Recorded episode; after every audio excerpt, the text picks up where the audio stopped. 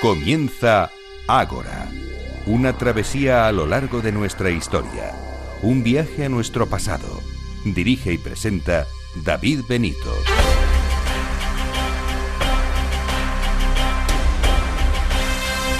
Muy buenas noches y bienvenidos a Ahora, la cita de Capital Radio con la historia. Un sábado más nos reunimos en este moderno Ágora en el que hablamos de un gran número de asuntos, pero donde la única protagonista es la historia. Hoy tenemos lo siguiente, este es nuestro sumario. En primer lugar, nos iremos a uno de los enclaves más importantes de la antigüedad, nada más y nada menos que hasta Alejandría. Conoceremos los detalles arquitectónicos, la importancia a nivel cultural y cómo eran vistos sus habitantes desde fuera. El viaje lo haremos junto a Raquel López Melero, toda una experta. Después les ofreceremos todos los detalles sobre la publicación de una investigación que ha documentado la primera masacre de la historia, la primera guerra entre grupos de cazadores recolectores prehistóricos, acontecimiento que tuvo lugar hace unos 10.000 años en África. José Manuel Maillo, una de las personas que ha participado en la investigación, estará con nosotros. Y en tercer lugar, les proponemos otro viaje apasionante. Iremos en busca del Arca de la Alianza. El historiador y escritor Javier Pina ha investigado profundamente sobre este asunto, intentando descubrir de qué se trata realmente el Arca de la Alianza y dónde pudo ir a parar. Estén atentos porque vamos a sortear un ejemplar de su obra. Además de todo esto, como cada semana contaremos con noticias de actualidad, efemérides históricas y crítica de libros. Tal vez algunos de ustedes lo hayan visto ya y otros no, pero tenemos web nueva y nos gustaría que la visitaran. Está todo mucho más claro y además hemos incluido nuevas secciones. Tal es el caso del apartado denominado Historias desde el Ágora, donde este servidor que les habla irá publicando artículos de opinión mezclando la historia, la actualidad y las curiosidades históricas. Esperamos que, les guste. En la web van a encontrar el apartado, como les decía, Historias desde el Ágora. Y en eh, esta nueva web van a encontrar también claramente los enlaces a nuestros programas emitidos para que puedan descargarlos y escucharlos cuando ustedes quieran. Nuestras redes sociales, facebook.com barra Historia Programa y el Twitter arroba Historia. Y las formas de contacto por si quieren que tratemos algún asunto en concreto o si nos quieren decir cualquier cosa, son dos correos, contacto arroba agorahistoria.com y agora arroba capitalradio.es. Y dicho esto, nos adentramos en la asamblea número 125. El equipo del programa, la producción y redacción, Irene Aguilar y Gemma García Ruiz Pérez, en los controles, Julio López y en la selección musical, Daniel Núñez. Reciba los saludos de David Benito. ¡Comenzamos!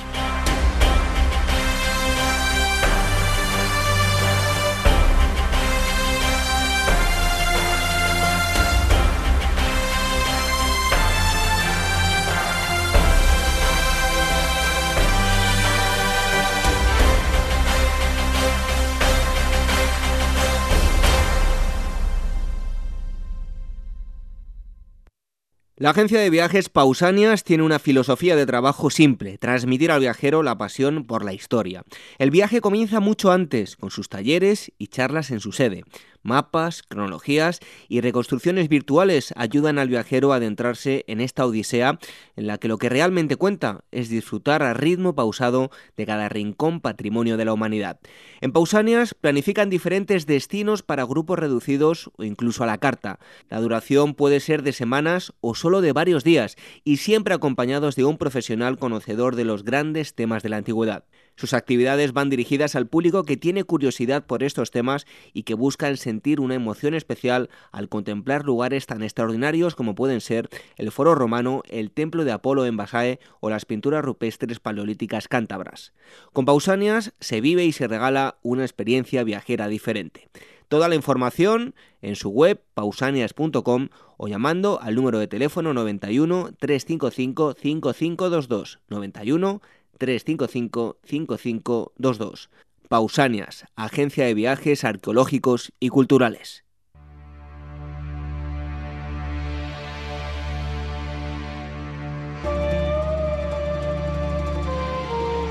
Nuestras redes sociales, facebook.com barra Ágora Historia Programa y nuestro Twitter, arroba Ágora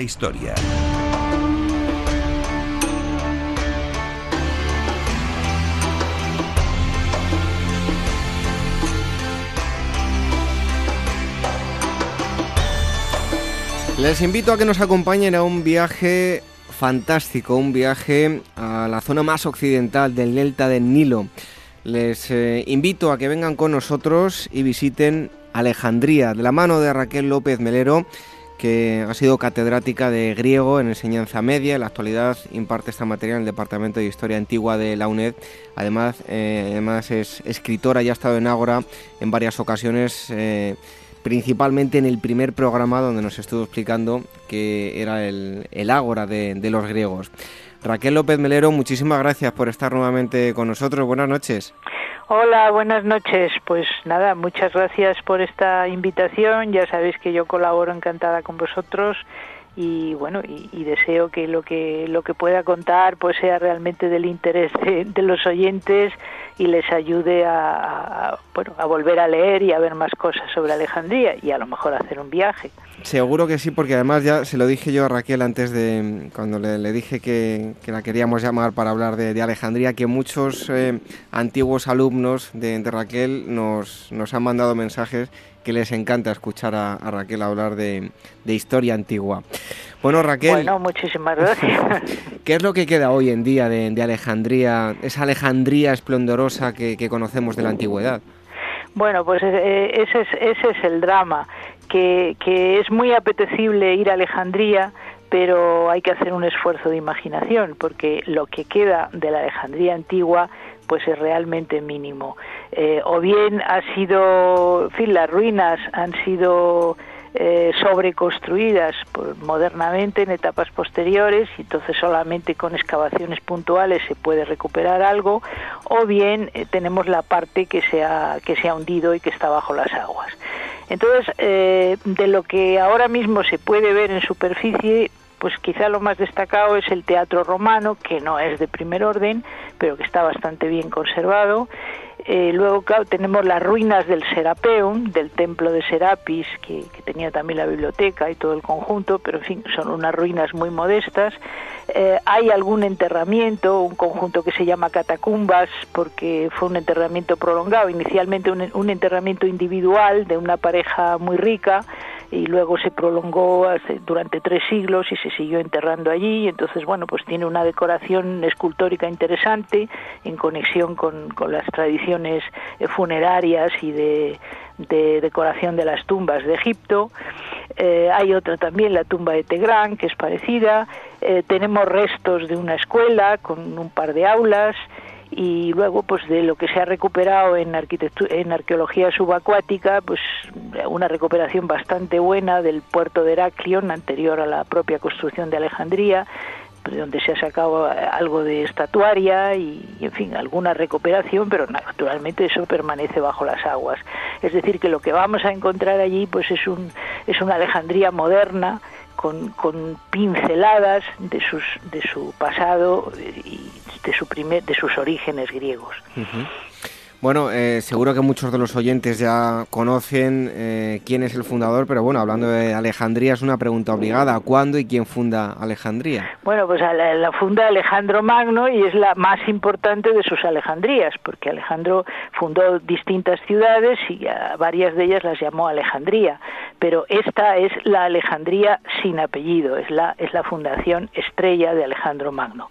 En el 331 AC, es decir, al, al comienzo mismo de, su, de, la época helenística que inaugura Alejandro Magno y la funda en un lugar absolutamente privilegiado. Es una, es una faja de tierra que por un lado da al Mediterráneo, pero por detrás, por la parte sur, eh, conecta y, y, da al lago Mareotis, que a su vez conecta con el Nilo, es decir, está rodeada de agua y tiene unas posibilidades, tenía unas posibilidades magníficas de convertirse en el puerto en el que realmente se convirtió. hay un mito fundacional que recogen varias fuentes que bueno estaban intentando delimitar el terreno en el que eh, se iban a construir las murallas y echaron como no tenían otra cosa echaron harina para marcar ese, esa línea. Entonces acudieron aves desde el, desde el lago desde ese lago Mareotis en gran cantidad se comieron la harina y eso hubo que interpretarlo. Parecía un mal presagio pero la interpretación fue favorable que Alejandría iba a ser y que Egipto iba a ser un gran granero para todo el, mundo circundante, como realmente así ocurrió eh, también a lo largo del Imperio Romano. Si recurrimos a, las fuentes primarias, ¿qué nos cuentan los historiadores clásicos sobre Alejandría? Bueno, eh, realmente eh, si leemos los, los testimonios, pues tenemos que concluir que, que, fue, como, como lo hace un historiador moderno, la auténtica reina del Mediterráneo y eso durante mucho tiempo, porque estamos hablando de bastante más de medio milenio. Eh, por ejemplo, Diodoro de Sicilia, que escribe, bueno, fue un gran viajero y escribe a mediados del siglo I de la otra era, es decir, todavía antes de la conquista romana, todavía en la época de tolemaica, eh, pues dice que es la primera ciudad del mundo civilizado y hay que ver lo que era entonces el mundo civilizado. Dice muy por muy por delante de todas las demás en extensión y en riqueza, en lujo. Es decir, es la primera ciudad en ese momento. Y claro, en ese momento Roma ya era importante, pero no tenía todavía la gran monumentalidad que alcanza en la época imperial. Constantinopla todavía no, no había sido fundada y luego estaba Babilonia, que era una ciudad muy muy importante en Oriente, pero claro, la riqueza, de la, belleza del, lugar y la riqueza arquitectónica no tenían parangón alguno, a pesar de que Babilonia pues era una, una estrella también desde el punto de vista cultural en ese conjunto. Bueno, a nivel arquitectónico, a nivel morfológico, ¿cómo estaba eh, construida la, la ciudad? ¿Qué, ¿Qué estructura tenía? Claro, esa, esa es otra ventaja, como se construyó ex nilo, es decir, en un suelo completamente virgen, y se construyó cuando en una época en la que se hacían proyectos arquitectónicos y proyectos de plantas de ciudades impresionantes, porque es, la, es una característica de la época helenística, pues entonces ahí confluyen esas dos posibilidades, las capacidades tecnológicas y, y de sabiduría arquitectónica y el hecho de que no hay una construcción previa. Entonces esa ciudad se diseña eh, con, con, altos vuelos, un gran espacio amurallado, una estructura hipodámica de, de calles perpendiculares, con dos calles centrales que se cruzan y que, que son muy muy anchas y, tienen espacio para carruajes, para personas que se conectan con las puertas. Luego se, se dota de toda una infraestructura subterránea para asegurar el abastecimiento de agua, es decir, todo un sistema de aljibes para que se pudiera acumular el agua con las crecidas del Nilo y hubiera para, eh, para después. Eh, además de eso, se acondiciona el se acondiciona toda la zona portuaria. Es decir la ciudad tenía enfrente la, la, famosa isla de Faros y esa isla se une por una construcción absolutamente audaz para la época, pero bueno, eh, también por las características, las posibilidades que tenía entonces la arquitectura, que es una especie de dique, pero con una con una ancha carretera en medio y con la y con un puente levadizo también en medio, que une la isla de Faros con la costa y de esa manera se consigue además un puerto muy resguardado y un puerto abierto hacia el oeste para otro tipo de, navegación. Es decir, que, realmente la, morfología de esa ciudad es, singular y modélica para la época. Bueno, y luego en cuanto a la, en cuanto a la, el establecimiento de la población, pues se separan los, los, barrios donde se establecen los griegos, los ciudadanos de la polis de Alejandría, y luego los bar, el otro barrio, barrio medio, en el que se asientan los judíos, porque eh, judíos empiezan a fluir a Alejandría desde el principio y es, es un goteo casi permanente y además que se incrementa cuando hay problemas en, su, en, su, en sus tierras de origen. Entonces hay una gran población judía también en Alejandría. Eh, bueno, ¿cuáles eran esos puntos más importantes de la ciudad eh, a nivel cultural y, a su vez quiénes se daban cita allí? Bueno, los, los puntos más importantes, eh, bueno, el más importante, el que le suena más a todo el mundo, es la biblioteca. Pero la biblioteca es un, es un almacén de, de libros y eh, desde el punto de vista cultural el, lugar el lugar de, de, mayor reunión de sabios pues era el museion eso que se llama el museion que claro esto no suena a museo pero el concepto de museo es otra cosa. Eh, lo que lo que significa museion en origen, pues es literalmente santuario de las musas y las musas, como fin casi todos los, nuestros oyentes recuerdan, pues están cada una de ellas relacionada pues con un arte, una de las artes o de las ciencias de la antigüedad. Entonces esto tiene este valor simbólico de sacralizar y, y al mismo tiempo mm, presentar como, como un conjunto completo de eh, dedicación a las distintas artes y a las, a las eh, distintas ciencias que forman en cierto modo un conjunto. Y ese era un lugar pues muy parecido a las universidades modernas porque tenía eh, funcionaba como centro de investigación con la gran ventaja de tener la biblioteca próxima y funcionaba también como, como un aulario, es decir, como un lugar de enseñanza y de transmisión de conocimientos pues a las élites intelectuales y, que tenían la posibilidad de estudiar allí en, en la época.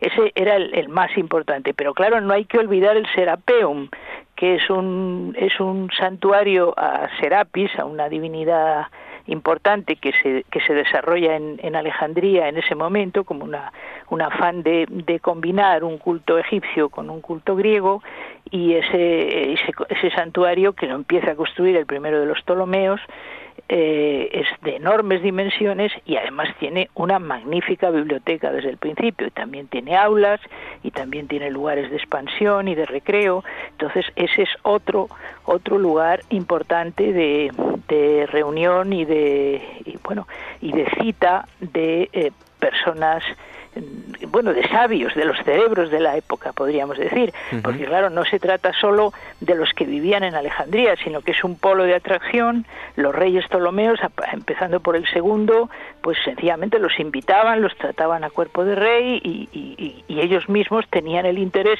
por la biblioteca y por, y por reunirse con otros, eh, otras personalidades, otros sabios con esos conocimientos. Entonces, estamos hablando de, de lo mismo de filósofos, de poetas, de, inventores, en fin, de, todo tipo de, de, personalidades destacadas en, distintos ámbitos de la cultura en la época. Y claro, no solo son griegos, sino que también son egipcios, porque hay eh, hay eh, personalidades egipcias que se incorporan a ese foco cultural y, entran en contacto con, los conocimientos del entorno de fuera, pero también hay babilonios que en ese momento procedían de, otro lugar eh, fundamental de acumulación de conocimientos, hay persas y hay romanos, es decir, es un, es un, realmente es un fenómeno absolutamente singular de una universidad cosmopolita en la época. Precisamente, citabas a, romanos. Eh, el emperador Augusto construye allí un palacio, un lugar espectacular. ¿Cómo era esta edificación, Raquel? Bueno, claro, eh, ese es otro aspecto de la ciudad de Alejandría, la suntuosidad. La suntuosidad, es decir, es una ciudad que no se parece a ninguna otra en su aspecto, en su riqueza, en su lujo. Eh, cuando Augusto, bueno, el, futuro emperador Augusto, que todavía no, no tenía todavía ese título en ese momento, era simplemente el vencedor de Marco Antonio y Cleopatra, hijo adoptivo de, de Julio César y, heredero de su, de, su testamento político, de su personalidad política, eh, como tal vencedor se convierte ya directamente Egipto en provincia romana y entonces pues tiene que construirse un palacio porque todos los reyes anteriores se habían construido un palacio nuevo, todos los Ptolomeos. Y como intenta asumir el mismo modelo de faraón bajo, es decir, de cabeza rectora eh, y de rey, de monarca de Egipto, pero bajo eh, la propia eh, personalidad como habían tenido los, los Ptolomeos, que no era egipcia sino griega, pues él se, se, incorpora a esa línea y entonces pues tiene que construir una mansión que sea mejor que la anterior. Y, eh, y, parece que fue algo impresionante, porque tenemos un testimonio de Filón, de, precisamente Filón de Alejandría, en que dice que bueno que era espectacular, que se veía desde todas partes, que tenía una riqueza asombrosa, que estaba que tenía pórticos, que tenía bibliotecas, pluraliza el palacio de Augusto el Casarellón, estancias, arboledas, eh, pasarelas, patios, paseos, es decir, el, el, modelo helenístico este que combina distintos espacios eh, al exterior y en interior y porticados y con gran lujo de, de acondicionamientos internos y con biblioteca, todo este modelo que ya se había creado en las ciudades helenísticas, en Pérgamo, en las ciudades ricas, pues claro, lo de Augusto tiene que ser el no va más. Y no es casualidad, y no es casualidad que se cae Sarellón eh, cuando Alejandría ya se convierte en exclusivamente cristiana, después de los edictos de Teodosio de finales del siglo IV DC, pues se convierta en la Catedral de Alejandría, porque era realmente la construcción estrella, pero una construcción que se venía a sumar a, todos los precedentes anteriores. Bueno, hoy si visitamos eh, Roma, si visitamos Mérida, tenemos un yacimiento arqueológico, un museo de, de grandes dimensiones. Es cierto que Alejandría misma se convirtió eh, en un museo de grandes dimensiones, pero en un museo vivo, ¿no? Claro, es que es que lo que nosotros entendemos por un museo, sobre todo, bueno, referido a, ciencia, eh, referido a artes plásticas, pero, pero bueno, también hay museos de, tecnología, museos de muchas cosas, es decir, un lugar de, de, display, de exposición de, piezas eh, fundamentales que representan un determinado campo.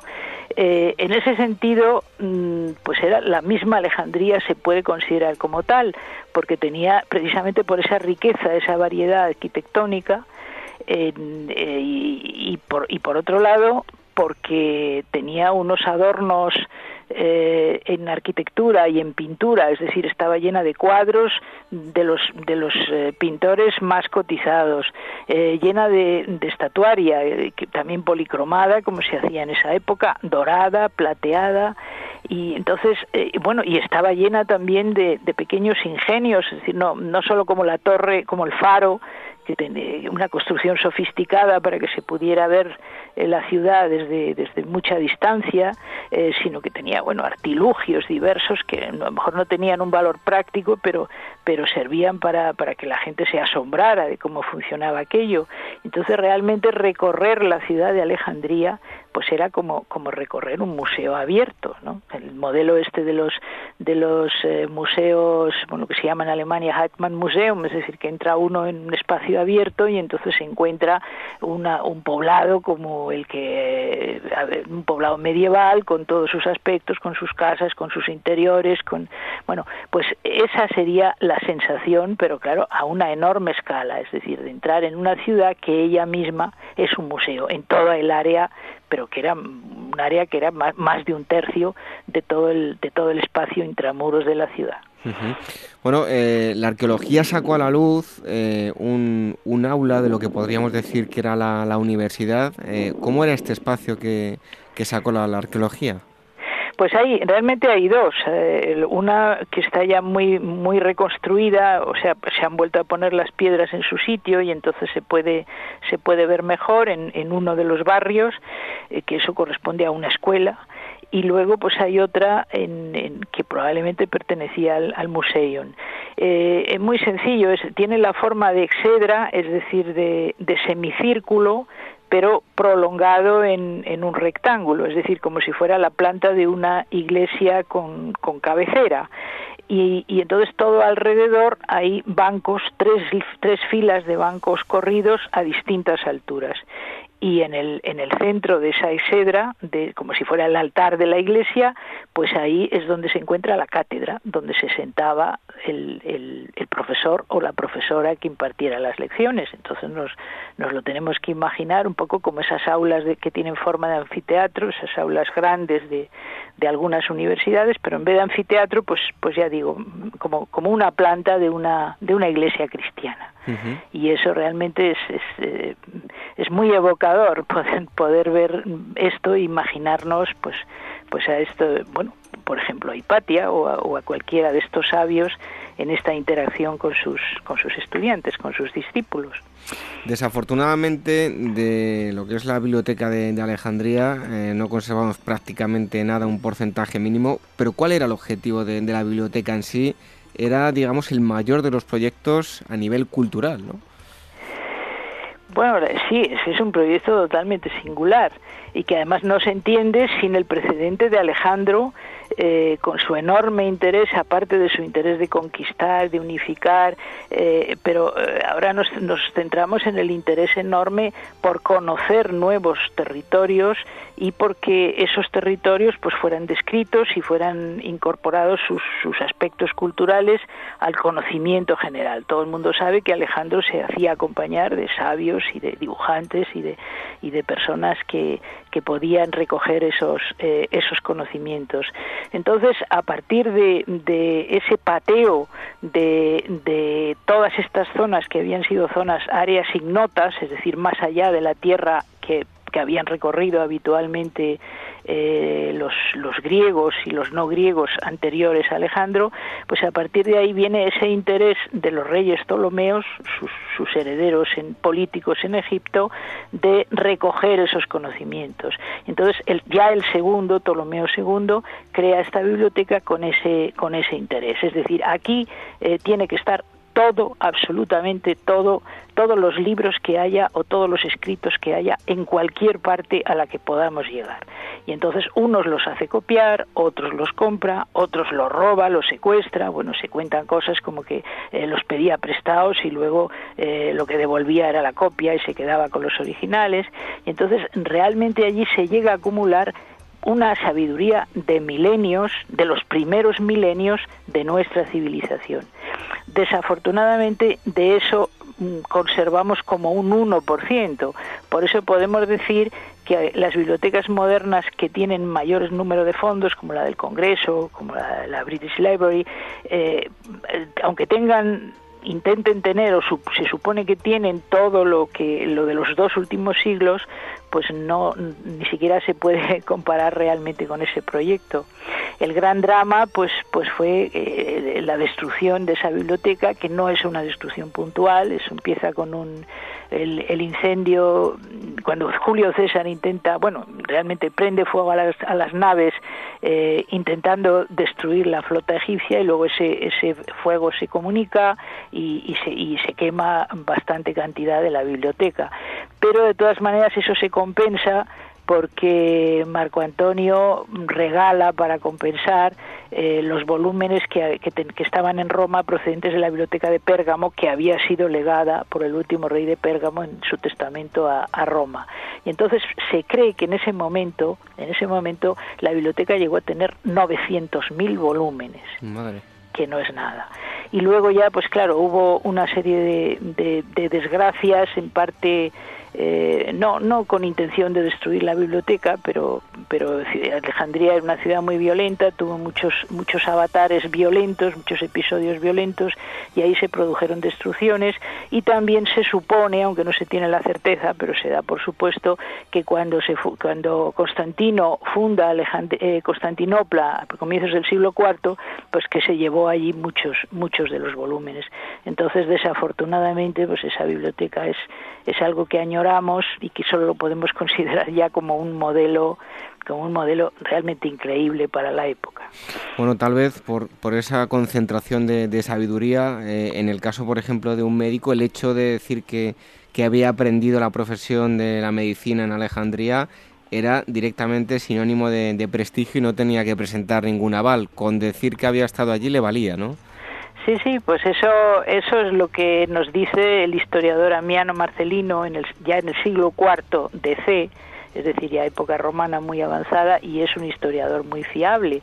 Entonces lo dice pues como una cosa que, que vamos, que todo el mundo eh, sabe y se da por hecho que con, con, decir que se había aprendido en Alejandría, pues ya no, no había que demostrarle los propios conocimientos. Y esto es de creer en este, en este momento, porque claro, sabemos también que una de las, de las vertientes, una de, las especialidades que se habían, que se habían cultivado desde antiguo en Alejandría era la anatomía. Y hay una leyenda que bueno ya se considera modernamente como una leyenda durante mucho tiempo se tomó al pie de la letra que esa esa escuela de anatomía eh, trabajaba con haciendo vivisecciones en criminales o en eh, que, en fin, que facilitaban los propios reyes en personas condenadas. Eso parece que no es, no es así, pero en cualquier caso, pues esa escuela tuvo tanto prestigio pues como, las, como otros conocimientos que se, que se, bueno, que prosperaron allí, que llegaron a la, cumbre, la, astronomía y, en fin, las matemáticas y otras, otros muchos, otros muchos aspectos. Y Galeno, Galeno, que era de Pérgamo y que, bueno, pues es la, la figura más conocida de los, bueno, Hipócrates, pero Hipócrates eh, más antiguo y en otros sentidos, pero como, como médico práctico, como médico al estilo moderno, la figura es Galeno, y Galeno se forma allí, se forma en Alejandría, aunque había nacido en una ciudad que tenía la segunda biblioteca después de Alejandría y, que también tenía una escuela prestigiosa de medicina. Así que con eso ya está dicho todo. Alejandría era el, el referente de la de la, de la medicina, ciertamente. Y no solo de eso, sino que bueno, se dieron cita a nivel religioso también eh, un conglomerado de, de cultos, eh, una gran variedad en, en Alejandría, ¿no?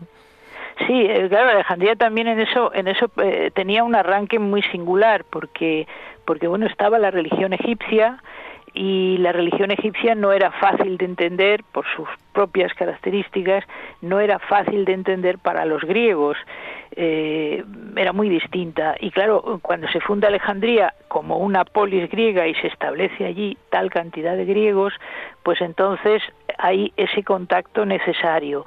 Y ese contacto mm, precisamente lo favorecen los, los reyes Ptolomeos, bueno, desde el primero, intentando mm, estimular una, unas formas mm, combinadas, sincréticas de, religión egipcia y de, religión griega. Y entonces tenemos ahí un paganismo dentro de lo que es el conjunto de las religiones no cristianas ni judías, es decir, lo que llamamos paganismo, pues un paganismo ya muy, muy peculiar, porque es lo, lo egipcio propiamente dicho, lo griego propiamente dicho, y esa combinación de lo egipcio y lo griego, a lo cual se llega pues por, con un cierto nivel de abstracción y de compromiso y de, y de asimilar y admitir eh, una, una convalidación recíproca de unos determinados modelos religiosos. A eso se suma el, los judíos, por, el gran número de judíos establecidos allí, y, y luego ya, pues también eh, cuando se desarrolla el cristianismo, lo cristiano. Y entonces, claro, eso lo tenemos a dos niveles, al nivel popular, de, de, las prácticas y de las creencias de la gente que estaba mezclada y que convivía y que tenía estos distintos, eh, bueno, estas distintas religiones o, formas de religiosidad, pero también al nivel elevado de la discusión y de la confrontación, en, en, este caso en, en sentido positivo, de todas estas creencias en una idea de, de, conseguir, de llegar a un denominador común, también con la filosofía neoplatónica que estaba muy, muy cerca. Y eh, por otro lado hay también una conexión con el budismo que entra también en todo este en todo este combo. Entonces también eh, esa es otra vertiente muy muy interesante de la de Alejandría que, que, por sus propias singularidades, es decir, no es que alguien decidiera crear allí una, una universidad de, de religión, no, es que es que lo, lo propiciaban los antecedentes y la propia realidad de Alejandría, pero claro, allí se allí es donde se dio. Eh, Raquel, las fuentes clásicas hablan de una ciudad eh, muy próspera, donde absolutamente todos tenían trabajo y no pasaban hambre. ¿Realmente era así? Mm, vamos a ver, eh, lo de tenían trabajo y no pasaban hambre, vamos, vamos, esto hay que ir por parte. La ciudad es muy próspera porque la ciudad desde el principio mm, pues tiene un arranque de, mucha riqueza. Eh, cuando se funda, cuando y cuando, bueno, la funda Alejandro, pero luego inmediatamente a la muerte de Alejandro, el primer reino que se constituye y ya se queda como, así como es, es Egipto con, con Ptolomeo.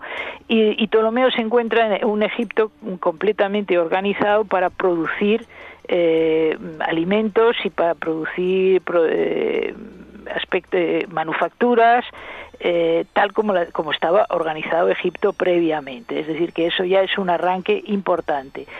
Y por otro lado mm, tiene contacto con todo el mundo mediterráneo circundante y como eh, estos estos macedonios, estos griegos que se establecen allí, pues tenían buenos gustos y tenían riqueza suficiente, pues entonces eso también funciona como, como un polo de atracción económica. Entonces, claro, eh, los ahí pueden conseguir, pueden llegar a un a un nivel de de riqueza muy importante porque la, la explotación de los campesinos eh, hasta el límite de su, de su de su productividad eh, bajo este modelo redistributivo del mundo antiguo que consiste pues en darle al campesino la semilla eh, lo que necesite para cultivar controlar si tiene un asno tiene dos y entonces eh, calcular lo que necesita para sobrevivir y seguir siendo productivo y quedarse con lo demás.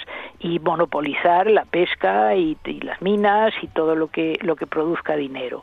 Entonces claro es una ciudad ya desde el principio muy rica eh, esto mm, va evolucionando, en época romana ocurre igual y no es casualidad que en la época mm, de, la, de Constantino, ya estamos hablando del Bajo Imperio, del siglo IV de, la, de esta era, en que se desarrolla una forma de, bueno, los historiadores modernos consideran de capitalismo dentro de todo el desarrollo económico del imperio, pues ahí, ahí eso tiene una, una fuerza importante. Entonces, eh, claro, cuando, cuando tenemos noticia de que una noticia eh, en el sentido de que allí todo el mundo, hasta los cojos, los lisiados, todo el mundo trabajaba, pues entonces, claro, mm, la interpretación moderna iría en la línea de lo que tú dices, ¿no? Que bien, todo el mundo, vamos a ver, desde este momento, que bien, todo el mundo tiene trabajo, todo el mundo come, no hay ningún problema. Pero claro, es que la cosa no era así, es que ¿quién era todo el mundo? Es que en Alejandría se entraba con cuentagotas. Es decir, que Alejandría eh, era de los, de los alejandrinos, que eran los, los, ciudadanos de Alejandría, los que tenían, los judíos que tenían permiso para vivir allí, y los egipcios de la élite, pero luego ya los trabajadores manuales pues ahí estaban los que los que realmente podían trabajar. Entonces no eso no era un, una especie de, de, Américas a las que se podía llegar para, para vivir y, bueno hacerse rico o sobrevivir sino que claro eso hay que entenderlo dentro de ese contexto de Egipto de lo que he dicho antes. Es decir que incluso eh, lo mismo se podría decir de los campesinos. Es que allí todo el mundo tenía trabajo y comía claro pero porque está sometido a un sistema de, de bueno a un ese sistema de totalmente dirigista de control férreo y de redistribución en el cual a ti te interesa que el campesino no, eh, pueda trabajar y no se muera. Entonces tú le das las cosas para trabajar, le dices lo que tiene que hacer y no puede hacer otra cosa más que lo que tú le dices y, claro, naturalmente tiene trabajo y come, pero bajo ese modelo, ¿eh? Atención, bajo ese modelo. Bueno, pues eh, espero que hayan disfrutado todos ustedes de este viaje que hemos hecho a eh, Alejandría, esa ciudad esplendorosa del, mundo antiguo y la persona de la que hemos ido de la mano no podía ser eh, otra. Todo un placer haberla tenido con nosotros, a Raquel López Melero. ha estado aquí con, nosotros en varias ocasiones y hoy nos ha estado presentando todo lo que ocurría, su eh, historia en torno a la ciudad de, Alejandría. Raquel, muchísimas gracias por haber estado con, nosotros una vez más en Ágora.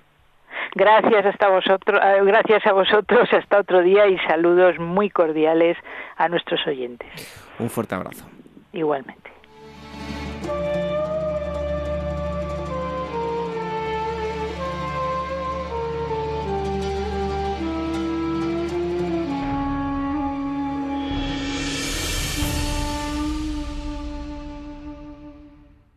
Clio Revista de Historia 171, número de enero. Historia de la Biblia, Biblia del Diablo y otros códices imposibles. La tumba de Alarico, Juegos Olímpicos de 1936. Los remeros que humillaron a los nazis. Disturbios en Nueva York, violencia en la Gran Manzana, la guerra de la Conchinchina y mucho más. Todo ello lo encontrarás en Clio Revista de Historia número 171.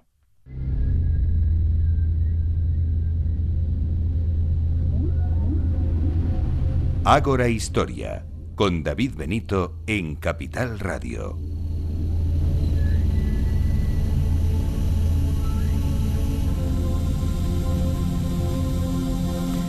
Hace menos de dos semanas, una semana y media, salió publicado eh, en una revista científica, en Nature, era un reportaje que hablaba, un artículo eh, sobre la primera, el primer conflicto, la primera guerra, masacre, seguro que han visto todos ustedes en los periódicos, entre grupos de mm, cazadores recolectores de eh, prehistóricos. Hasta ahora habíamos documentado eh, o los científicos habían documentado este tipo de conflictos, pero en grupos no de cazadores recolectores, sino más metidos en lo que es el neolítico o más asociados a grupos un poco más sedentarios. Parte del estudio que ha realizado eh, este artículo eh, es una persona que estuvo con nosotros hace muy poquito hablándonos de la salida de, del Homo sapiens de, África y de, evolución. Él es José Manuel Mayo, que es doctor en prehistoria por la UNED. Eh, José Manuel, muchísimas gracias por estar nuevamente con nosotros. Hola David, ¿qué tal? Pues un placer de nuevo estar charlando contigo. Bueno, y felicidades porque nos el, artículo fue la portada de, la revista em, y antes de nada preguntarte por qué es tan importante estos, estos hallazgos. Eh, hasta ahora se pensaba que los eh, cazadores recolectores, por cierto que no lo voy a, lo voy a, decir, que no, he dicho, que también tenemos nosotros en la página web un, un artículo que, que, escribió un servidor sobre, sobre el tema em, y como aparece en ese artículo eh, lo que hasta ahora se pensaba es que para los cazadores recolectores prehistóricos eh, se hablaba de, la, de, esa fraternidad paleolítica, parecía que, que todos vivían eh, muy alegres, contentos, que no había conflictos entre ellos, únicamente casos aislados, ¿no? Así es, hasta ahora lo que tenemos, de lo que teníamos constancia era, bueno, de cierta violencia individual, ¿no? Entre grupos de cazadores, bueno, entre individuos de cazadores recolectores. Lo que lo que hemos visto en Nataruk, en el, en el yacimiento que, fue portado de la, revista Nature y, en un artículo que, que, que capitanea Marta Mirazón Lar de la Universidad de Cambridge, que es la directora del proyecto, del proyecto en África, pues lo que vemos es que, bueno, que entre grupos de cazadores recolectores, entre grupos, no entre no un solo un individuo, un par de ellos, eh, hubo un, un momento hace 10.000 años a orillas del lago turcano, pues un conflicto, un conflicto que acabó, que acabó bastante mal, por cierto. Bueno, hasta ahora, eh, antes de este hallazgo, y también aparece reflejado en el artículo, lo más parecido era el yacimiento ubicado en Sudán, donde se habían encontrado 50 cuerpos. Aquí en este caso están enterrados eh, de una forma deliberada, habían eh, en, principio por parte de este grupo, pero a nivel de cronología, aunque tampoco está muy claro, es más moderno y digamos que son unos grupos más sedentarios y con unas costumbres diferentes, ¿no? Sí, así es. la cuestión es el, yacimiento de Sudán, Jebel Sahab, de lo que se encuentran es una necrópolis, por tanto no podemos atestiguar, no podemos asegurar que sean todos los individuos, no todos tienen evidencias de violencia, pero los que lo tienen hayan sido o se haya producido la muerte en el mismo evento. Lo que vemos en Ataruk es que, es que sí, que todos los individuos que están muertos y no están enterrados, simplemente están, eh, bueno, como cayeron eh, muertos o como, como murieron, eh, lo que vemos es que fue un solo evento, mientras que en, el otro sitio, en, en Sudán, lo que tenemos es, bueno, pues una cronología probablemente un poquito más reciente o similar, pero con unas condiciones sociales probablemente diferentes, sí. ¿Y cómo se produjo el, el hallazgo? ¿Cómo se descubrieron?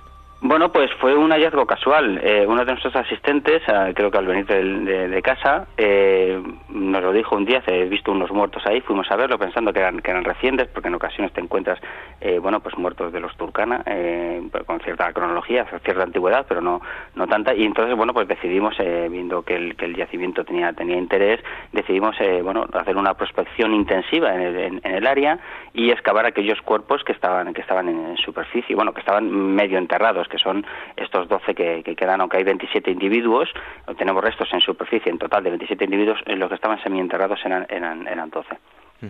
En principio pertenecían todos a un, a un mismo grupo, eso se piensa, ¿no? Bueno, pues en principio creemos que es parte de un grupo y lo que no sabemos si, bueno, la hipótesis que barajamos o la más plausible es que probablemente un grupo atacó a otro. Lo que no sabemos si las víctimas que, hemos encontrado son pertenecen todos a un grupo o pertenecen a, hay víctimas de los dos. Esto es lo que no sabemos. Pero probablemente por, por el tipo de edad que, tienen los, los, individuos encontrados, bueno, al menos uno de ellos eh, no estaba, no estaba eh, preparado para, para, el conflicto. Probablemente escogieran de sorpresa. Bueno, y lo más eh, curioso y sorprendente también es que se encontró en una de las víctimas, es que estaba embarazada, ¿no? Sí, Sí, sí, eh, se encontraron restos de, del feto, un feto de ocho o nueve meses de gestación en, la cavidad ventral de una de, la, de, los fallecidos, de los muertos, sí, sí. sí realmente mm, parece un poco mm, a, nuestros ojos, ¿no? Desde luego parece una acción bastante brutal, ¿no? Eh, tú en concreto, ¿qué es lo que has estado estudiando? Eh, porque se encontraron también eh, artefactos líticos, ¿no? Sí, sí, la colección de piezas líticas no es muy no es muy abundante, pero en algunos de los casos sí es muy significativa y es junto con otros compañeros estuvimos trabajando en este en este aspecto del yacimiento. Entre ellos cabe destacar un, un microlito que estaba ahí, todavía clavado en el, en el cráneo de un individuo y eh, otros dos microlitos que estaban en la, en la eh, cavidad torácica de, otro. O sea que probablemente se, se, usaron, se usaron flechas, ¿no? aparte de, otros, de otras herramientas ¿no? para, para matarlos, algunos de ellos tenían claras evidencias de haber sido eh, bueno, aseteados. Y sin entrar en demasiados tecnicismos, pero los, los, estudios que se han hecho, tanto de dataciones, pues como los estudios que se han llevado a cabo por tu parte del trabajo todo de, de lítica. Eh, ¿Cuáles son los resultados? Eh, ¿Coinciden las dataciones con eh, el, estudio de, las piezas líticas? Sí, sí, sí. Básicamente lo que, lo que hemos visto es que la colección corresponde a, a los pobladores de cazadores-recolectores de inicios del Holoceno que se dan en la región y las dataciones lo confirman, desde luego. Por tanto, también desmitificamos uno de estos momentos o estos mitos que teníamos del origen de la guerra, ¿no? Que era que también estaba o podía estar asociado a momentos de carestía, ¿no? Que habría la posibilidad, hay varios, varios barajábamos varias fechas de, de inicio, pero eh, bueno, em, em, las dataciones nos han dado la evidencia de que, eh, bueno, además la geología también, que en estos momentos el, la orilla del lago, el yacimiento está a unos 30 kilómetros de, la orilla actual, en aquellos momentos estaría más o menos eh, en, la, propia orilla, en una zona de marismas o de lagunas cercanas al, propio lago y, lo que vemos es que es un momento de, gran abundancia de, de, recursos, ¿no? Por tanto, por tanto también desmitifica un poco este, este, este hecho que teníamos, ¿no? Esta, esta, esta idea que teníamos de que la guerra también se asociaba a momentos de carestía alimenticia y otros, ¿no? En, en esta época de la que estamos hablando, hace 10.000 años, eh, ¿en cuánto se estima que podía estar compuesto un, un grupo de cazadores-recolectores? Uy, pues depende del, del, momento, depende de la zona. Claro, pues en este, esta región, bueno, siempre, siempre las cuestiones de paleodemografía son, son complicadas de, de estimar, ¿no? Pero vamos, en torno a, podrían ser 20, 20 personas, 25 personas, dependiendo del momento. Sabes que hay momentos en los que los grupos se suelen separar, luego en otros en los que hay cierta agregación, dependiendo de momentos muy especiales, muy específicos. Mm, bueno, pues entre 20 y 25 personas podría ser. En este caso estaríamos hablando que casi se eh, bueno, acabaron con el, con el grupo casi casi al completo, ¿no?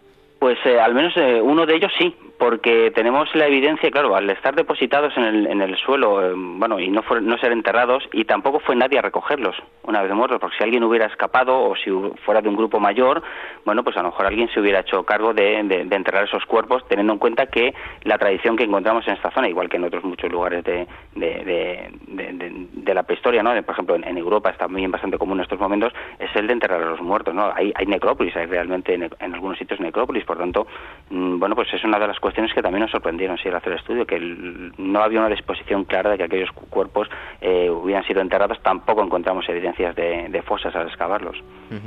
Bueno, y ya para ir concluyendo, eh, dada la, magnitud de, este yacimiento, de este hallazgo, no sé si tiene pensado algún tipo de musealización especial o, hacer, eh, no sé, en algún sitio en concreto. Bueno, en, principio una musealización in situ del, del, del yacimiento parece inviable. Primero porque es una región muy remota del lago Turcana, donde los accesos son, son terribles, y por otro lado, además de las condiciones, las propias condiciones, yo creo que no lo harían, no lo harían eh, viable. Me imagino que en el Museo de Nairobi, las, perdón, sí, en el Museo de Nairobi, en las autoridades eh, keniatas, pues me imagino que, que, prepararán en algún momento cuando acabe el proyecto y están todos los, todos los eh, fósiles estudiados y entregados, etcétera, pues me imagino que, aquí algo harán, sí, sí. ¿En la zona ya se ha excavado todo absolutamente o queda algunas zonas donde podría haber algo más? De este propio yacimiento probablemente, mm, vamos, es plausible pensar que algunos que algunos eh, especímenes todavía estén en bajo tierra. Date cuenta que esta, esta región tiene un proceso geológico que se llama deflación. En, su momento los cuerpos eh, fueron enterrados y ahora la erosión, el viento está volviendo a sacarlos. Por tanto, tampoco hicimos catas mm, en, otras zonas, simplemente nos centramos en, en, los cuerpos que ya estaban semi, semi, semi descubiertos, porque claro, el problema es que si los dejas mucho más tiempo pueden desaparecer, claro, por erosión. Bueno, pues esto es lo que han eh, estado trabajando durante mucho tiempo, dos, tres años, si no me falla la memoria. Sí, esto se acabó en 2012. El, proyecto que estamos llevando a cabo es mucho mayor. Estudiamos todo el, todo el comportamiento de Homo sapiens desde su origen hasta, hasta las sociedades productoras y este es uno de estos capítulos que estamos, que estamos ya, ya terminando, sí, sí. Pero desde el 2012, que fue mm, el, año en el que se, se descubrió el yacimiento y se excavó, pues hasta, hasta ahora que hemos concluido el trabajo. Si quieren profundizar en este asunto, si quieren datos más técnicos, pues lo que tienen que hacer es ir a la revista, Nature en el volumen 529, el número 7586. Y si quieren algo más sencillito, pues les recomendamos que acudan a nuestra web en agorahistoria.com y ahí hay un artículo que se titula Primera Guerra Prehistórica entre grupos de cazadores-recolectores de hace 10.000 años y van a encontrar toda la información. Hemos estado hablando con José Manuel Maillo, que ha sido una de las personas eh, integrantes de este equipo que, ha investigado el, yacimiento. Eh, José Manuel, muchísimas gracias por haber estado un día más con nosotros en Agora. Muchas gracias a ti, David, y por interesarte en la difusión de nuestro trabajo. Un saludo. Un fuerte abrazo.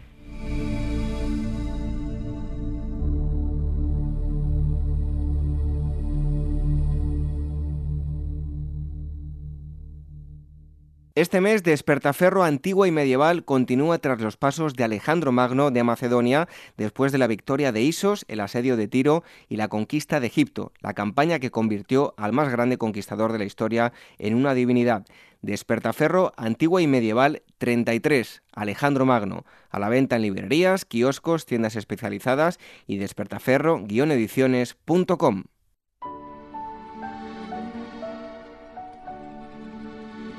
Nuestras redes sociales, facebook.com barra Ágora Historia Programa y nuestro Twitter, arroba Ágora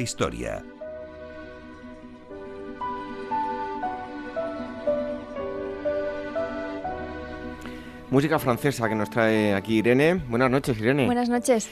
Hoy vienes con, un libro que acaba de, salir. Está recién salido del horno. Sí, sí, exactamente. Y que no es francés, pero que bueno, que trata temas, trata temas relacionados con Francia. ¿De qué libro se trata? La mujer del reloj, de Álvaro Arbina.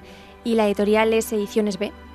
Y ya tenemos eh, la foto con Irene con el libro en nuestras redes sociales, en facebook.com barra Programa y en arroba agorahistoria, el, el Twitter, y ahí pueden ver la, la portada, que es un, como ya nos ocurrió en, en, otra ocasión, no es la portada definitiva, sino que es una versión que nos enviaron antes de que saliese el, el libro, así que verán ustedes que la fotografía pues sí que es la portada principal, pero bueno, el formato va a cambiar un poquito con respecto a lo que van a encontrar todos ustedes en las librerías. Y cuéntanos, Irene, ¿de qué libro se trata? Pues nada, esto es eh, un thriller histórico ambientado en la, Guerra de la Independencia contra Napoleón. Y bueno, decir que el autor eh, es muy jovencito, tiene nada, 24 años. Lo que pasa es que bueno, ya se le ve que posee un gran talento narrativo, es de Vitoria y de hecho se nota porque, bueno, ahora lo veremos, el libro empieza en una aldea cerca de, Vitoria que describe, eh, tiene unas, descripciones eh, maravillosas, se nota que tira para, para la tierra. ¿Sabes que Me mandaron eh, una nota de prensa y, aparte me decían que este chico, que iba a ser la sensación de de la nueva novela histórica. Pues posiblemente, porque ya, ya, te digo, o sea, es un buen, hemos visto más ejemplos de, de, esto a lo largo de los programas de de un autor que coge un marco histórico y que mete la ficción, pero que casi no se nota, ¿no? Entonces, eh, yo creo que el éxito de, una, de cuando una novela mezcla eh, ambos géneros, pues eh, el éxito es ese, ¿no? Es que todo pase pues muy, muy, desapercibido, ¿no? Que la ficción pues, pues se sumerja en el marco histórico y que sea casi tan, eh, tan, tan importante o tan, tan interesante como, como era la parte histórica. Y bueno, nada, entonces el, marco histórico, pues estamos, eh, los hechos de la novela empiezan en febrero de 1808, tres meses después de que las primeras tropas francesas se instalen en la península, y acaba el 21 de junio de 1813 con la celebración de la batalla de Vitoria, que fue eh, de las batallas más definitivas para la expulsión de las, de las tropas josefinas. Y el libro sigue una estructura pues muy, muy clara, incluso pues con, un título, ¿no? La primera parte, Tierras del Norte, donde se instala, veremos, eh, las líneas principales de, la novela y del personaje principal, que es Julián de Aldecoa Gisler, que es un joven de 16 años que, bueno, resulta que su padre está a punto de contarle un secreto familiar muy importante y lo matan o se muere en unas circunstancias muy sospechosas. ¿Y qué va a hacer eh, Julián? Pues va eh, a viajar por España para, descubrir un poco pues, qué, es, qué es el secreto ese que su padre le iba a contar y, bueno, va a seguir un poco los, los pasos de, de su padre y viviendo eh, toda la, bueno, todos los sucesos de la, de la guerra de la independencia ¿no? y, de, y del asedio de las, por las tropas francesas. La segunda parte, Dos ciudades, dos mundos. La, tercera parte, La isla de Cabrera. Y cuarta, La orden de los dos caminos. Y básicamente, pues eso, seguimos al personaje que, eh, bueno, su gran antagonista va a ser el general francés Louis Leluc, que es un nombre pues eh, que es eh, bueno es ficticio este personaje. Y aparece como pues como como confidente del rey y como también pues eh, pues hombre de ley a rajatabla no pero que luego tiene un pasado muy oscuro. Y estas es un poquito las las líneas principales del Fíjate, la isla de la Cabrera es un tema interesantísimo que aquí se conoce muy poquito en España. Yo he leído algún libro y, y tengo que reconocer que leyendo esos libros, aparte de este, he tenido que dejar de comer. De las barbaridades que, contaba. Sí que es verdad que lo contaba un francés y a lo mejor puede que esté un poquito distorsionado, pero no mucho. Hmm. Pero bueno, la, la, gente lo descubrirá que hay una auténtica cárcel, casi, vamos, más que un campo de concentración fue, fue la isla. Sí, sí, hay muchos. Eh, el, el, libro este también trata algunos episodios que estaban un poquito oscurecidos de la guerra de independencia o, o quizás episodios que nos incomoden más, ¿no? Porque siempre decimos, no, los malos eran ellos, pero ojo que... Lo que hicimos, ¿eh? Que sí, que nosotros también tuvimos bastante, bastante parte en esa, en esa barbarie, ¿no? Entonces, bueno, eh, una cosa muy interesante de este libro que sí que quería comentar, aparte de un epílogo, es que detrás hay unas notas del autor donde te explica eh, qué hay de ficción y qué hay de realidad. Eso no, lo suelen hacer en, en muchos libros y en este sí y para todo, para todo el lector que le interese saber, bueno, hasta qué punto es verdad los sucesos y qué personaje es real, por ejemplo, ya hemos dicho, el general Louis Leluc y sus ayudantes son totalmente ficticios, pero el palacio que adquiere no, y el palacio que adquiere no existe, pero está basado en la construcción señorial de Francisco de Gamarra.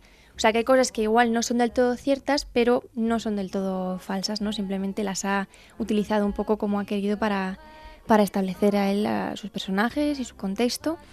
Y nada más, está. Es eh, un libro que a mí me ha gustado mucho y me ha recordado, eh, no sé si, si, bueno, supongo que los oyentes conocerán el libro de Los Miserables de Víctor Hugo. Sí. Pues eh, no digo que sea igual, ni mucho menos, porque Víctor Hugo tenía una escritura muy, muy densa y unas descripciones también muy densas, que no es el caso pero eh, la fuerza de los personajes. Por ejemplo, el general Louis Leluc me recordaba mucho a Javert, que se pasa toda la novela persiguiendo eh, a Jean Valjean. Pues es la fuerza de los personajes, la esencia, lo de ser muy recto en la ley, pero teniendo un pasado oscuro, eh, el, querer, el personaje que quiere liberarse y descubrir quién es y quién era su padre. No sé, tiene, tiene algo de, similitud. Igual el oyente no, no, lo ve, pero yo sí lo he visto y eso me ha, me ha gustado mucho. Bueno, un autor jovencito, pero oye. Que va a dar que hablar. Sí, sí, va a dar que hablar, seguro, seguro. Pues recuérdanos pues ese libro. La mujer del reloj de Álvaro Arbina y las eh, es ediciones B. Ediciones B. Pues, pues eh, ya saben que va a ser una de las sensaciones que ya tienen la fotografía que hemos subido con Irene en facebook.com barra Historia Programa y en Twitter arroba Historia y pueden ver la portada del libro. Irene, te esperamos con las efemérides. Muy bien. cassé, les choses en morceaux se réparent.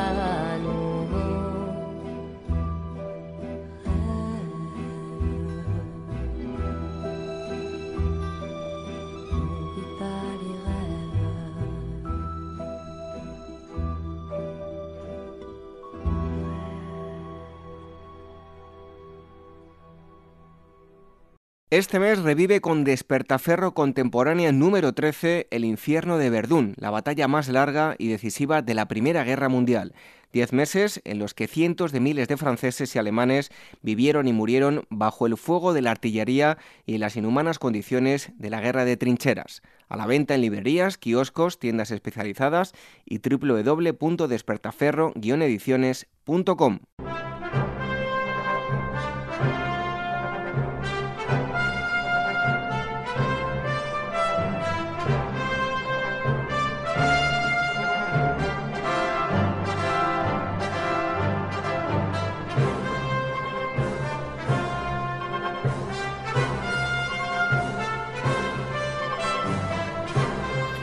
Si hay un objeto sobre el que se ha escrito muchísimas historias y sobre el que muchos investigadores han centrado su búsqueda, sin duda eh, tenemos el Arca de la Alianza. Las películas de Indiana Jones, que por cierto escuchan la banda sonora, popularizaron aún más si cabe este objeto y ha sido mm, de un bueno, ha habido un gran número de publicaciones literarias que han eh, tratado y convertido su trama central en este mismo asunto. Además, se ha especulado muchísimo sobre el Arca de la Alianza. Hoy tenemos a Javier Martínez Pina, es profesor de historia y arqueólogo, ha publicado eh, con varios medios de comunicación, cuenta con varios libros y no hace mucho acaba de salir eh, con la editorial Nautilus Operación Trompetas de Jericó, la búsqueda del Arca de la Alianza. Javier, buenas noches y encantados de que estés en, en Ágora. Hola, buenas noches David, encantado de estar aquí para hablar del Arca. Bueno, cuando eh, comenzaste a interesarte por el famoso Arca de la Alianza, eh, profundizaste en, todas las historias que, bueno, años atrás eh, muchas personas habían intentado, estado buscándola. ¿A qué conclusión llegaste? ¿Topaste con, teorías, unas más serias, otras menos, y otras más fantasiosas que otras, no? Sí, claro. Sí, porque la idea de, escribir un, un, libro sobre, sobre el Arca de la Alianza eh, vino después de hacer eh, un, artículo en una revista especializada sobre los hechos protagonizados así por los historiadores, aventureros y arqueólogos que los últimos 150 años pues han tratado de encontrar el, arca de la alianza. Eh, tengo que reconocerte, David, que, los resultados de, mi investigación en un principio fueron, ¿cómo decirte?, decepcionantes, ¿no? Porque, porque descubrí que los protagonistas de esta aventura fueron, excepto con las excepciones, un grupo de, iluminados, de fasantes y incluso algunas caraduras ¿no? que llevaron a cabo algunos de los episodios más, más vergonzosos en la historia de, la arqueología. Por este motivo pensé que era necesario escribir un libro sobre, sobre el arca, pero alejándome de, planteamientos esotéricos y fantasiosos como, como me dices, ¿no? para centrarme en el estudio serio y minucioso de, de las fuentes y así saber primero si existió el arca e intentar adivinar en la medida de, lo posible eh, dónde pudo quedar escondida. Em, Javier, eh, en películas, ya lo decía yo, en películas como la de Indiana Jones eh, aparece reflejado el Arca de la Alianza, en otros muchos sitios, y, se ha especulado mucho sobre qué es el Arca de la Alianza, em, qué es exactamente y, cuáles son los, los orígenes míticos. Uf, una pregunta que no es fácil de contestar. ¿Qué es el Arca? Pues no está muy claro. Mira, en la actualidad hay un, debate historiográfico eh, surgido, yo, tú ya lo conocerás, surgido en el seno de la arqueología bíblica y que podemos decir que cuenta con dos posturas claramente presentadas. ¿no? Están en un primer lugar eh, aquellos que, que dicen que, que el estudio del arca y del Antiguo Testamento se tendría que hacer teniendo en cuenta y creyendo a pie juntillas todo lo que nos narra la Biblia. Claro, para ellos el arca sería exactamente lo que dice el Antiguo Testamento, o sea, un objeto mágico y con poderes sobrenaturales. Eh, hay otra corriente, eh, que son los famosos minimalistas, que en el otro extremo rechazarían todo lo que nos transmiten las Sagradas Escrituras. Y para ellos el arca ni existiría, bueno, ni, ni simplemente habría sido una invención de, de, los eh, círculos sacerdotales cuando, cuando escribieron la Biblia. Personalmente creo que que una postura intermedia podría ser la que más nos acercase a la realidad. Y esa fue mi intención en, Operación Trompetas de Jericó, tratar de encontrar evidencias sobre la existencia de este tipo de utensilios en el mismo contexto espacio-temporal en el que los israelitas hicieron del arca su, principal objeto de culto. Y en este caso las respuestas las, las quería encontrar en, Egipto. Eh, ¿Sabemos realmente em, eh, si, si, debemos verlo como, como un objeto o, como eh, una fuerza que no es tangible? Porque también se ha especulado mucho sobre, sobre ello, ¿no? Mucho, exactamente. Y me alegro de que me hagas esta pregunta porque esto es algo en, lo que incido en el libro. yo no tengo dudas sobre la existencia real del arca porque como te comenté, este tipo de objetos, este tipo de, cofres que servían de soporte de una divinidad, serían fácilmente contextualizables porque estarían dentro de las pautas culturales y religiosas que consideráramos normales. Y, cuando digo normales es que es así. eh, para las civilizaciones del Próximo Oriente a finales del segundo milenio. Eh, ¿Por qué? Porque este tipo de objetos los podemos ver en el antiguo Egipto, en el, en el mundo hitita, y por qué existieron allí y en esa misma época, ¿por qué no lo pudieron tener los, israelitas? Lo lógico es que, sí, que fuese así. Otra cosa es, evidentemente, la interpretación que en los últimos años y los últimos siglos se le ha dado al, Arca de la Alianza. Eh, en Egipto hay, hay, un grabado donde varios sacerdotes eh, portan un, un arca, eh, curioso desde luego, ¿y en qué consiste, Javier? En el, en el libro sí, hay un grabado, me parece recordar que, que representaría una escena de que, se daba en Egipto todos los años durante el, festival de Ofet, en el que los sacerdotes transportaban una serie de cofres provistos de unas barras laterales sobre el que se situaría una imagen de la divinidad. Y todo ello, lo más curioso, eh, acompañado por un grupo de músicos y de bailarinas que amenazaban el, que amenizaban el, acto, ¿no? Esto, esto, ¿a qué te suena, David? Pues es que es lo mismo para el arca. La única diferencia, eh, evidente por otra parte, es que los israelitas no podían poner una imagen de, de Yahvé. Por eso tuvieron que poner su palabra, o sea, pues, los diez mandamientos o las tablas de la ley. ¿Y, cuáles eh, podríamos decir que son esos eh, supuestos poderes del, del arca? Eh, sí, porque sobre el arca se han dicho, sí, como mucho tipo de, de, tonterías, ¿no? y, yo creo que eso es así porque muchos investigadores se tomaron la información transmitida por la Biblia casi al pie de la letra, cuando evidentemente la Biblia es, un texto que se caracteriza por la utilización de una serie de metáforas y de mitos para narrar una serie de creencias religiosas, aunque evidentemente yo creo que, tienen un, trasfondo histórico.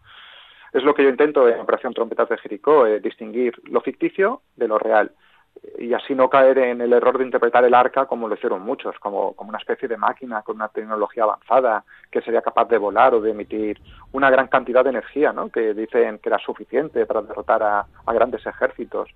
Otra de las interpretaciones que se le ha dado es que era un instrumento ideado por Yahvé para comunicarse con Moisés, y es así como, como realmente lo, lo define el libro del Éxodo. Pero, pero claro, el problema es para mí considerar esta comunicación como algo real y no, no simplemente espiritual. Yo creo que este fue un objeto con un enorme poder simbólico y que se convirtió en un, una especie de símbolo de la presencia de Yahvé entre un pueblo que no tenía un lugar en donde establecer su hogar. Eh, bueno, hay una cosa que no he dicho y se me ha olvidado. Eh, tenemos un, ejemplar para, sortear. ¿Qué es lo que tienen que hacer? Nos van a contestar una pregunta eh, muy, muy fácil. Nos, tienen que, mandar un email a dos direcciones de correo electrónico, contacto arroba agorahistoria.com o también agora arroba capitalradio.es.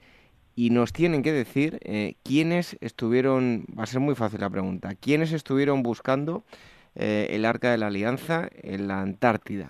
¿Qué grupo eh, y bueno, ya no digo más que si no va a ser demasiado fácil. ¿Quiénes estuvieron buscando el Arca de la Alianza en la Antártida? Nos lo eh, mandan a eh, agora.capitalradio.es o también contacto agorahistoria.com y pueden entrar en un sorteo de, un libro, Operación Trompetas de Jericó, la búsqueda del Arca de la Alianza, de Javier Martínez Pina, de la editorial Nautilus, con quien, por cierto, estamos hablando y nos está contando algunos detalles de su investigación.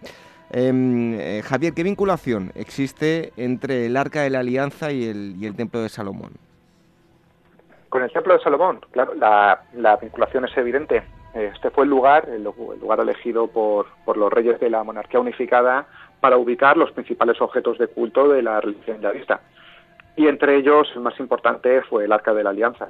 Y además ocupó un lugar de privilegio porque se situó en el Sancta Sanctorum, un lugar sagrado, místico, al que la tradición judía considera como el centro del universo. Y fue allí en donde permaneció hasta que de repente, sin ningún tipo de explicación lógica, terminó desapareciendo sin dejar, para nuestra desgracia, ni siquiera un rastro sobre su presencia. Muchos investigadores llegaron a decir que los israelitas excavaron túneles y pasadizos secretos debajo del templo, lo que, lo que hoy en día sería la cúpula de la roca y que allí escondieron la reliquia antes de que cayese en manos de, algunos de los pueblos conquistadores. Eh, fue precisamente por esto, por lo que posiblemente, dicen, los templarios habrían escogido este enclave como su principal centro de operaciones en, Jerusalén para excavar y, buscar la reliquia, el Arca de la Alianza. Precisamente sobre Jerusalén, eh, lugar sobre el que cae, tiene que sufrir desde luego un gran número de infortunios. Y antes de preguntarnos eh, dónde pudo ir a parar el, Arca de la Alianza, deberíamos preguntarnos si realmente pudo sobrevivir. Yo creo que sí, porque porque después de la muerte de Salomón y del final de la monarquía unificada, la ciudad de Jerusalén bien es cierto que fue repetidas veces conquistada, saqueada, destruida desde el siglo X antes de Cristo, en el que muere eh, Salomón y el faraón Sesón eh, la ciudad. Todo ello hasta el siglo I después de Cristo, en el que los romanos, dirigidos por Tito, destruyen la ciudad y se hacen con algunos de los objetos de culto importantes de la religión ya vista. Eh, es la pregunta que se han hecho muchos, si realmente existe alguna posibilidad de que el arca de la alianza sobreviviese a tantas desdichas. Y realmente así parece, porque las fuentes en ningún momento se refieren a ella cuando hablan sobre las grandes riquezas expoliadas por egipcios, por babilonios, por romanos. Lo que sí parecen indicarnos en contra es que en un momento anterior a la conquista de Nabucodonosor, esta tuvo que ser evacuada y, escondida en un lugar seguro. Eh, y Javier, ¿qué lugares eh, han sido los que, bueno, han sido ese, ese eh, centro donde todo el mundo ha, fijado sus miradas para, para buscar el, arca de la alianza? Mira, esto David, yo siempre contesto, es que en qué lugares no se, no se ha buscado, ¿verdad? Realmente el arca es que se ha buscado por todo el mundo, aunque los lugares clásicos son dos. Jerusalén, indudablemente, porque se sabe que ahí estuvo, y en Montenevo. Eh, el Montenegro, que sería el mismo lugar en donde hoy en día se dice que podría estar escondida la, tumba de Moisés, pero hay muchos más. Una de las teorías que más fuerza están tomando en las últimas décadas es la que situaría este objeto de culto en tierras africanas. Pero como te dije, pues otros han apuntado hacia Arabia, otros hacia Nueva Guinea. Hay quien dice que que, el arca cayó en manos de los templarios, incluso que estos la pudieron llevar a América, mientras que hay quien piensa que los nazis lo encontraron, lo encontraron en algunas de sus operaciones eh, que llevaron a cabo por todo el mundo en la, búsqueda de estos tipos de reliquias. Es que incluso te sorprendería saber que aquí en España también se ha buscado, como en, la zona norte, la zona de Asturias, en Toledo, incluso en Ponferrada. Eh, en Ponferrada hay, una teoría eh, que habla de, del castillo, un enclave templario, y que según algunas tradiciones los caballeros del temple, eh, antes de ser brutalmente exterminados a principios del siglo XIV, la habrían traído hasta, hasta este lugar, o bien el arca o bien el grial, porque con ambas reliquias se, ha especulado. Lo malo es que no tenemos ninguna evidencia sobre este supuesto, y yo lo estuve viendo y tan solo encontré pues, alguna teoría que hablaba de una serie de grutas subterráneas debajo del castillo en donde podría estar el tesoro. A pesar de todo, sí que te podría decir que al parecer podría existir una reliquia del Antiguo Testamento en España. Y con esto me refiero a, la mesa de Salomón o mesa de los panes de la presencia, a la cual yo seguí el, rastro en mi primer ensayo, El nombre de Dios, el enigma de la mesa de Salomón, en donde descubrí bueno, que toda una serie de fuentes documentales e incluso el registro arqueológico incidirían en que esta mesa sí que llegó a Toledo en el siglo VI después de Cristo.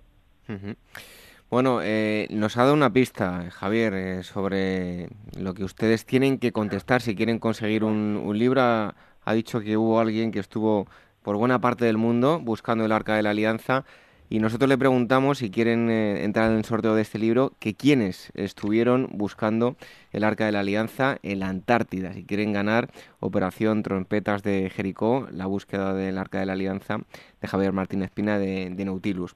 Eh, nos decías que últimamente eh, uno de los lugares que sobre el que más atención se pone es África. ¿Qué pistas nos hacen mirar hacia allí? África y especialmente, claro, bien, sí, Etiopía. Sí, este es uno de los, uh, de los enclaves en donde los investigadores y los buscadores del Arca de Dios más, más han centrado su, atención. Y todo ello como consecuencia de la publicación de un libro de, de lo, lo conocerás, de Graham Hancock, eh, llamado Símbolo y Señal, que es un libro apasionante y que a mí me sirvió para muchas cosas, ¿no? entre otras cosas para asentar mi, mi creencia sobre la imposibilidad de, que ninguno de estos pueblos que te decía anteriormente que habían ocupado Jerusalén después de la muerte de, Salomón pudiesen haber encontrado ni esta ni otras reliquias.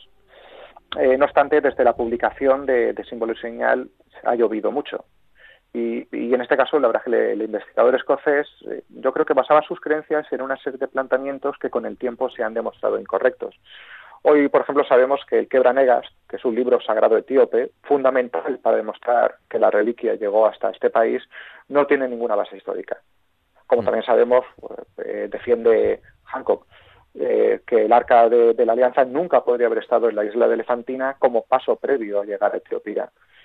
E incluso podemos afirmar, sin ningún tipo de, riesgo a equivocarnos, que la reina de Saba no era etíope, sino de una región indeterminada de Arabia.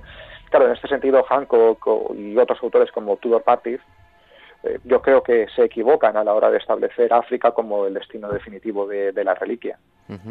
Bueno, eh, Javier, tú que has investigado sobre este asunto, que has recopilado muchísimos datos, si viniese una organización eh, con mucho dinero y te diesen presupuesto para buscar, después de las conclusiones que has llegado tú, ¿dónde centrarías tus miradas y qué esperarías encontrar? Difícil también de contestar.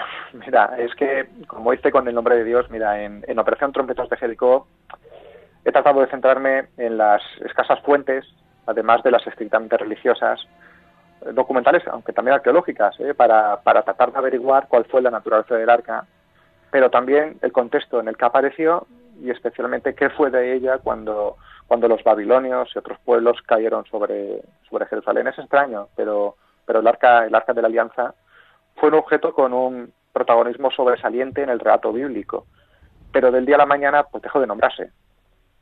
Algo ocurrió y la lectura de estas fuentes me llevó al convencimiento de que los israelitas decidieron esconder su objeto para que no cayera en manos de sus enemigos. Sabemos que los templarios buscaron en, grutas debajo de la cúpula de la roca, entre ellas en, el famoso Pozo de las Ánimas. Pero unos, de, unos escritos del profeta Jeremías me llevaron a buscar en un sitio distinto, en un lugar sagrado para, para el pueblo elegido, me refiero al Monte Nebo. Este es el camino que, yo sigo en Operación Tormenta de Jericó y que trato de dejar abierto para que el lector continúe con lo que yo considero que es una apasionante aventura en, la búsqueda de, de del Arca de la Alianza. Como apasionante resulta leer este libro, ya nos lo eh, trajo aquí eh, Irene Aguilar en, dentro de su sección en la, en la crítica literaria y lo recomendábamos. Eh, porque van a disfrutar sobre todo aquellos amantes de, la arqueología. Les recuerdo que si quieren conseguir un ejemplar nos tienen que decir quiénes fueron a la Antártida en búsqueda en busca del Arca de la Alianza. Y nos tienen, nos tienen que contestar a eh, cualquiera de estas dos direcciones de correo electrónico. Contacto arroba agorahistoria.com o también ahora arroba capitalradio.es y pueden ganar un libro como este que tengo yo entre mis manos, Operación Trompetas de Jericó, la búsqueda del Arca de la Alianza, de Javier Martínez Pina, de la editorial Nautilus, el autor que ha estado hoy con nosotros. Eh, Javier, muchísimas gracias, felicidades por el trabajo y gracias por estar con nosotros en Ahora. Un fuerte abrazo. Muchas gracias, un fuerte abrazo y hablamos otra vez.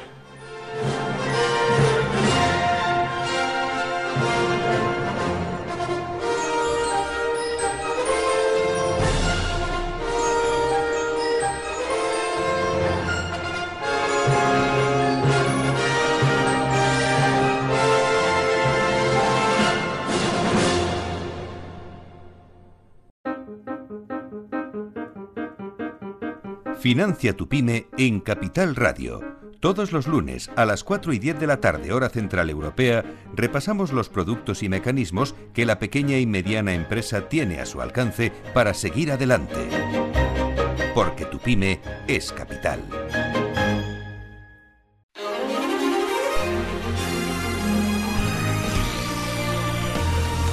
Nuestras redes sociales facebook.com barra y nuestro Twitter, arroba Ágora Historia.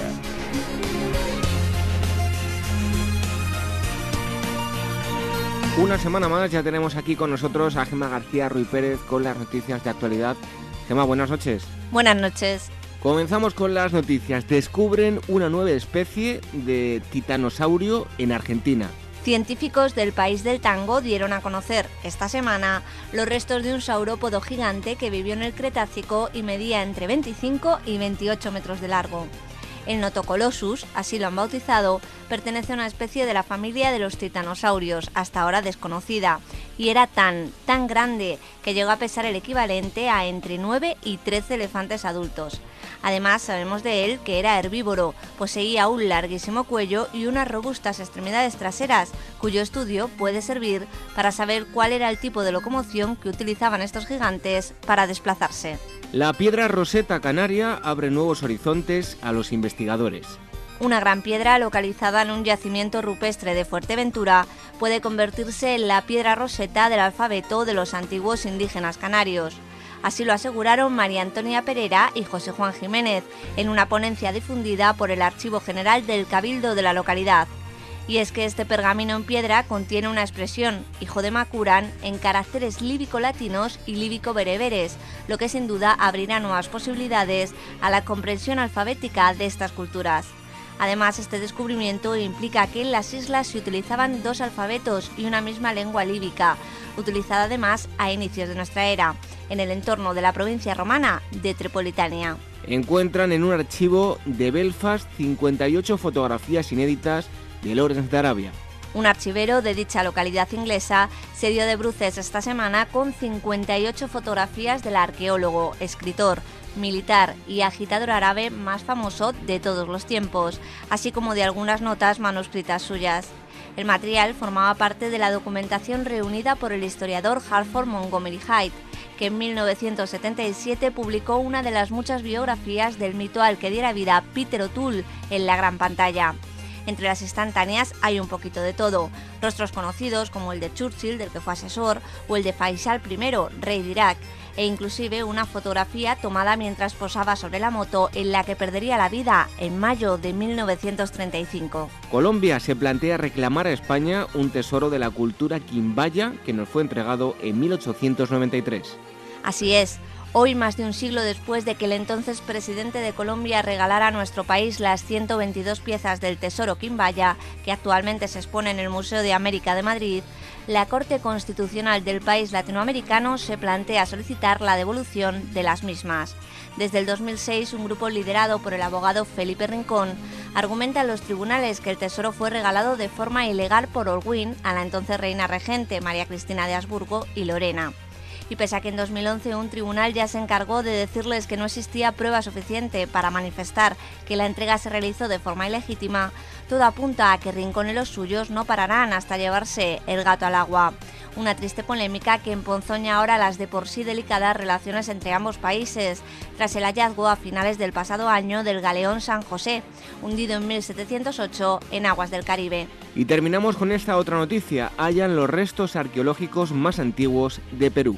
Un equipo de arqueólogos del Ministerio de Cultura peruano presentó el pasado fin de semana los primeros hallazgos del yacimiento El Paraíso, un complejo arqueológico con 41 hectáreas de terreno y 4.000 años de antigüedad, que acaba de dar a conocer algunos de los vestigios más antiguos del país. Y no es para menos. En el lugar, que consta de 12 estructuras piramidales en las que hubo cuanto menos cinco periodos de ocupación diferentes, han sido encontrados fragmentos de cerámica, joyas, evidencias de comercio, herramientas de todo tipo, restos de alimentos, tumbas y hasta la intrigante cabeza de una figura que pertenece a la última fase de la prehistoria peruana. Gema García Ruiz Pérez, cada semana nos acercan las noticias de actualidad. Muchas gracias, Gema. Buenas noches. Buenas noches y hasta la semana que viene. Hasta la próxima semana. En unos segundos ya está aquí Irene Aguilar con las efemérides históricas.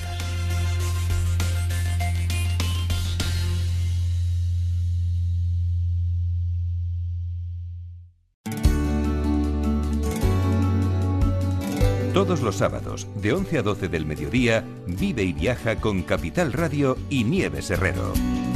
Vivir, viajar el programa de turismo de Capital Radio para oyentes inquietos y de espíritu joven.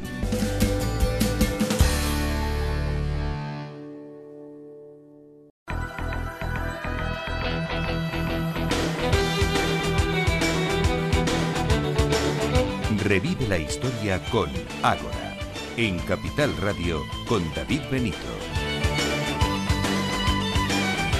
Nos vamos acercando al final del programa, ya está aquí con nosotros eh, Irene, porque llegan las efemérides, un día como hoy, 30 de enero, pero de 1933, el anciano presidente alemán Paul Hindenburg accede a nombrar a Adolf Hitler como canciller, a pesar de ser despreciable. Otro 30 de enero de 1667 se firma la paz de Andrusovo, que pone fin a la guerra de los 13 años entre Rusia y Polonia.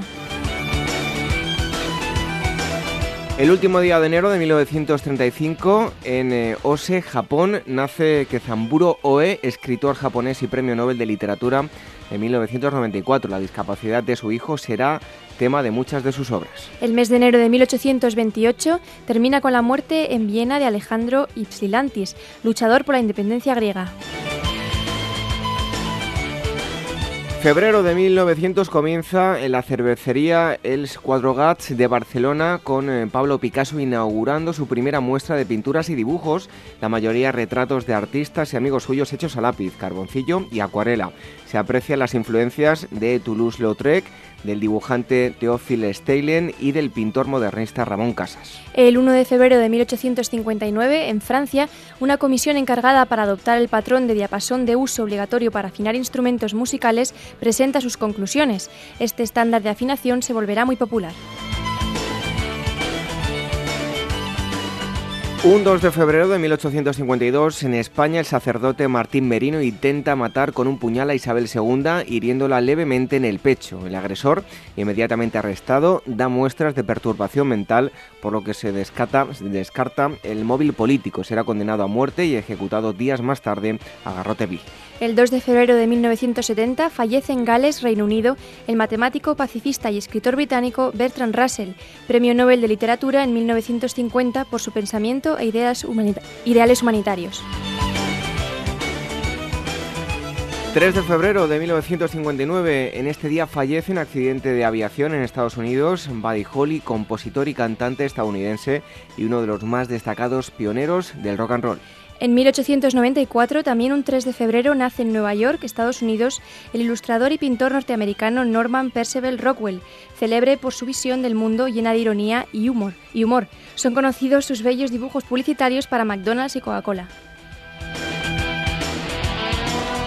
Llega el 4 de febrero de 1894, día en que fallece en París, Francia, Adolphe Sax, eh, fabricante belga de instrumentos musicales e inventor del saxofón. También fallece en Vigo un 4 de febrero de 1893 Concepción Arenal, escritora, abogada y luchadora por la igualdad de la mujer. Tal vez su frase más célebre sea odia el delito y compadece al delincuente. Y terminamos con el 5 de febrero de 1962 en Múnich, en Alemania, se reúnen 38 españoles del exilio y 80 venidos de España para tratar del futuro del país. La dictadura del régimen franquista califica este hecho de contubernio y mandará deportar a los asistentes que se atrevan a regresar a España. Y el 5 de febrero de 1852, en San Petersburgo, Rusia, se abre al público el Museo Hermitage, fundado por el zar Nicolás I. Bueno, terminamos en un momento nada la despedida y regresamos el próximo sábado. Así que hasta el próximo día, Irene. Hasta el próximo día. Adiós.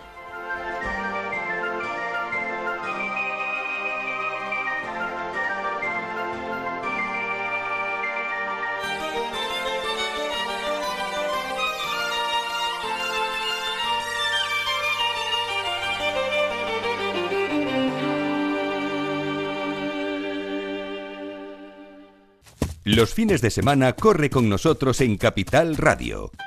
A tu ritmo es el programa de los corredores populares y de todos los que quieren disfrutar de la vida haciendo deporte.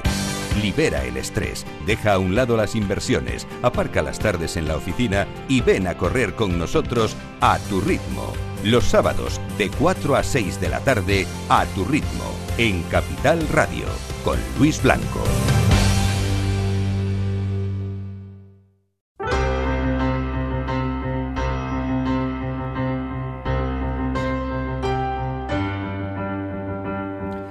Hasta aquí nuestro tiempo de hoy. En estos minutos hemos tenido la oportunidad de conocer todos los detalles de una de las más importantes ciudades de la antigüedad, como es Alejandría. Ha estado con nosotros Raquel López Melero, vieja conocida de los oyentes de Ágora. Otro de los temas ha girado sobre el reciente estudio publicado sobre el primer conflicto documentado entre grupos de cazadores-recolectores prehistóricos que tuvo lugar hace 10.000 años. Y otro de los grandes temas ha girado sobre la búsqueda del Arca de la Alianza con Javier Pina.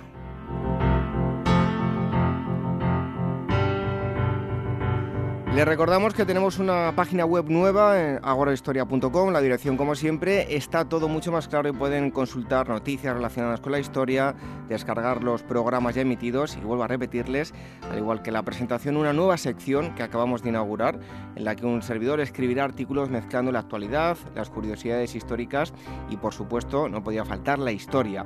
Es la sección que hemos titulado Historias desde el Ágora. También pueden visitar nuestras redes sociales facebook.com barra Historia Programa y nuestro Twitter arroba Agora Historia.